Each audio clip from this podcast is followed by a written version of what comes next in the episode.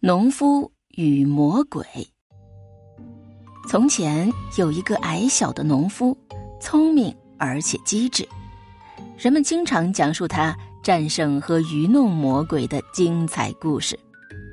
这天傍晚，晚霞的余晖渐渐熄灭，随后暮色便完全降临了。在田间劳作了一天的农夫正要回家，突然。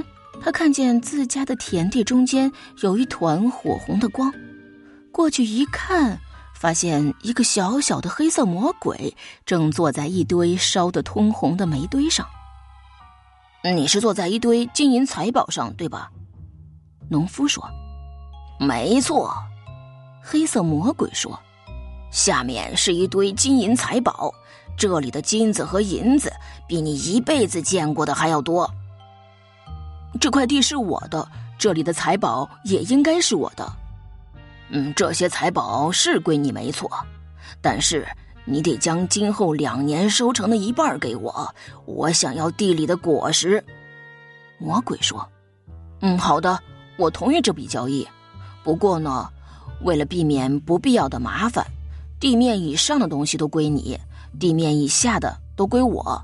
你觉得怎么样？”魔鬼同意了。机智的农夫是不会让魔鬼占便宜的。他第一年在地里种了萝卜，收获的季节来临了，魔鬼来收取果实。然而，他除了得到一些枯黄的萝卜叶之外，根本没有别的收获。农民高兴地把地下的萝卜挖出来带回了家。哼，你得到的比我还多。我们能不能改变下规则？明年。地面上的东西归你，地面下的都归我。魔鬼说：“好吧，为了公平起见，我同意这么做。”农夫回答说：“第二年，农民在地里种上了小麦，而不是萝卜。麦子熟了，沉甸甸的麦穗儿压弯了麦秆儿，都要垂到地上了。收获的季节到了，农夫把麦子收割回家，把麦秆儿。”用来喂牲口，而魔鬼得到的只是一堆麦茬儿。